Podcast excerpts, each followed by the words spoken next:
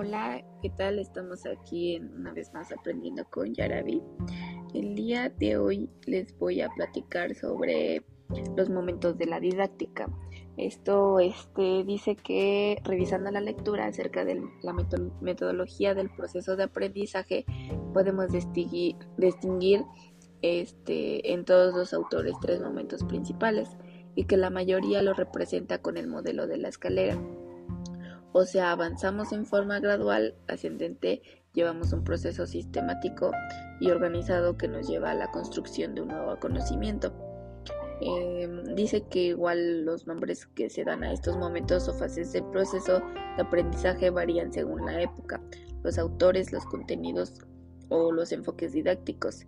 en el cuadro, este, bueno, un, ejemplo que, que les doy dice que está la introducción este, esos son los temas que pues van a ver, o es el inicio, el desarrollo es el intermedio y las conclusiones es el cierre.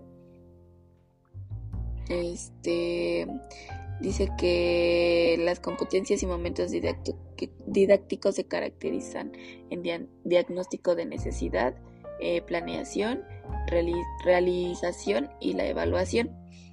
Em, Aquí dice que antes y durante después del plan de clase. En ocasiones antes de comenzar una clase el alumno ya ha indagado sobre el tema durante la clase. Entonces, este, estos temas lo, los reafirma y aclara y aclaran sus dudas. Después de la clase, el alumno generaliza el conocimiento al aplicarlo en su vida diaria y lo reforzará mediante ejercicios o investigaciones para ampliar el, el tema.